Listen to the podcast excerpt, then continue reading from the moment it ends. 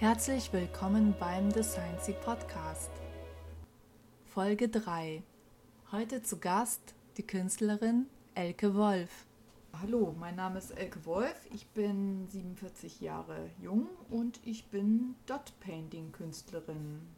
Dot Painting ist Punktmalerei. Die basiert auf der Kultur von der australischen Ureinwohner und ist ungefähr 40.000 Jahre alt, also eine der ältesten Kunsttraditionen der Welt.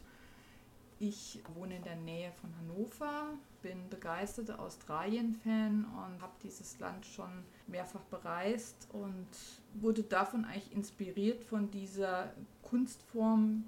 Seit wann interessierst du dich schon für Australien?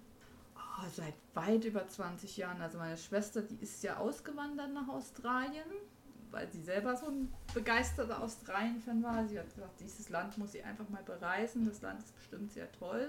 Ich habe sie dann mal besucht in Australien. Ich habe dann erstmal dieses Didgeridoo gehört, ein uraltes mystisches Instrument und das hat mich von Anfang an total fasziniert. Unsere Zuhörer wissen vielleicht nicht, wie so ein Didgeridoo aussieht. Magst du da vielleicht etwas zu erzählen?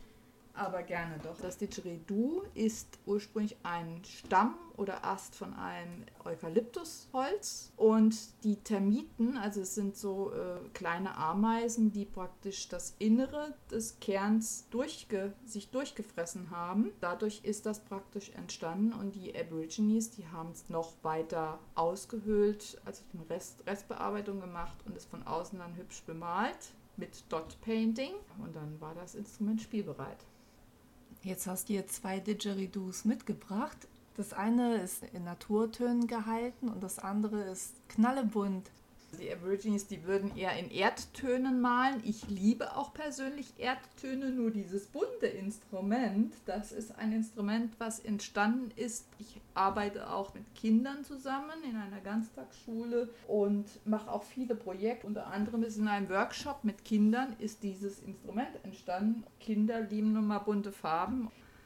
Dieses selbstgebastelte Instrument besteht praktisch aus einem Baumarktrohr, aus einem Trichter aus einer abgeschnittenen Grabvase, man kann es ruhig mal so sagen, und mit einem Mundstück aus Bienenwachs ausgearbeitet und nach Belieben bemalt und hört sich auch an wie das echte Eukalyptus. Also man merkt eigentlich kaum einen Unterschied. Die Aborigines, die verwenden ganz kurze Instrumente. Es gibt aber auch Instrumente, die sind fast zwei Meter lang und dieses selbstgebastle ist 1,20 Meter ungefähr.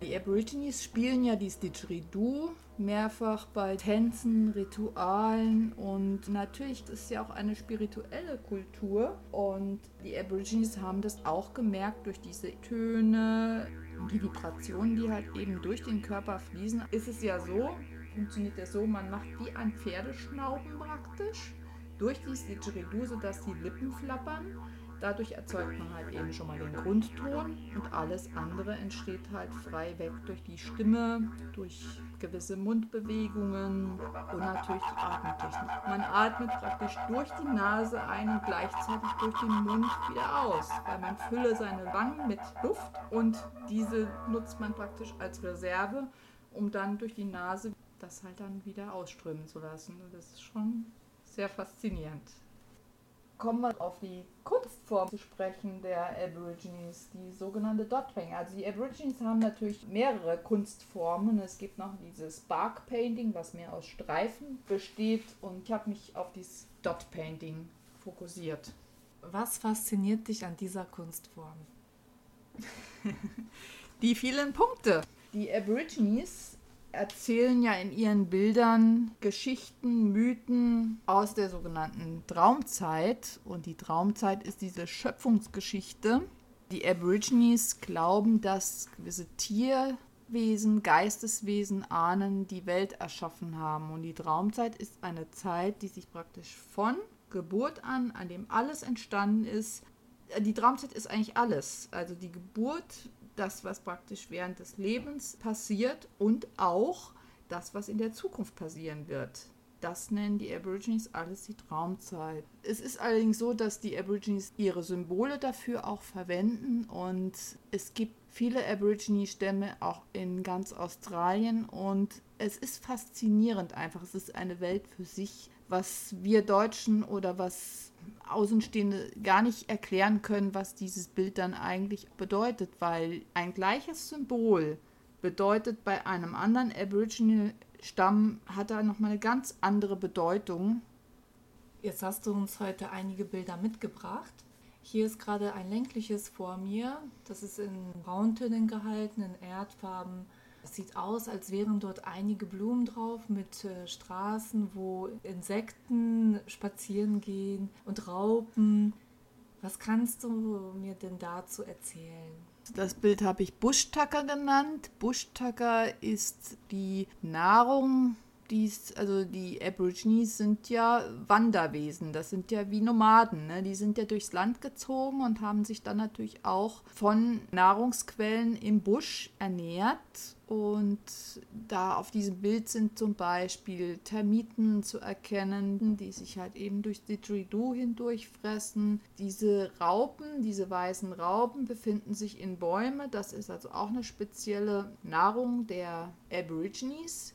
Und dann habe ich natürlich auch Symbole damit eingearbeitet. Dieses Symbol, was man auf diesem Bild erkennen kann, in der Mitte sind mehrere Kreise, die teilweise ausgepunktet sind und teilweise mit Farbe anderweitig gestaltet sind. Und dies bedeutet, das sind sogenannte Meeting Places oder wo die äh, Aborigines sich niedergelassen haben wo sie dann auch ihre Rituale abgehalten haben, getanzt haben, Didgeridoo gespielt haben. Jetzt sind da natürlich auch noch etwas, was so ein bisschen wie Fledermäuse aussieht, aber das ist auch Buschnahrung ganz einfach. Also ist das eine Echse da vorne? Das also sind natürlich auch Echsen, gehört natürlich auch zur Buschnahrung mit dazu. Ne? Und Schlangen. Und Schlangen, natürlich. Also ich selber habe noch kein Schlangenfleisch gegessen. Ich kann nicht sagen, wie es schmeckt, aber ich habe schon mal äh, Straußenfleisch probiert.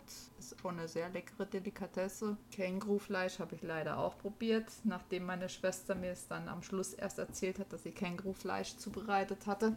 Sonst hätte ich es wahrscheinlich nicht gegessen, weil die armen Kängurus, die sind ja eh schon vom Aussterben da irgendwie auch bedroht diese Geschichte, die dahinter steckt, die habe ich eigentlich ja praktisch jetzt schon soweit äh, erzählt. Und der Rest ist eigentlich alles aus vielen unzähligen Punkten. Ich habe sie nicht gezählt, aber man braucht doch wirklich sehr, sehr lange, bis so ein Bild tatsächlich auch fertig ist. Also dieses Bild ist jetzt ein Meter mal 30 Zentimeter.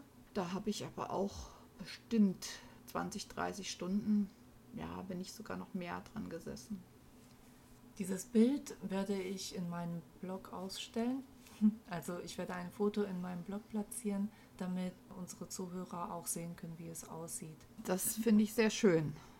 Jetzt hast du uns auch ein Lexikon für den Aborigines mitgebracht also ich habe mir dieses Lexikon mal gekauft, um einfach mal nachzuschauen, was so gewisse Bedeutungen dahinter steckten und was immer wieder oder wovon immer wieder erzählt wird, ist die sogenannte Regenbogenschlange. Ich darf jetzt hier mal kurz aus dem Lexikon zitieren. Dieses Lexikon heißt Die Welt der Aborigines, das Lexikon zur Mythologie der australischen Ureinwohner.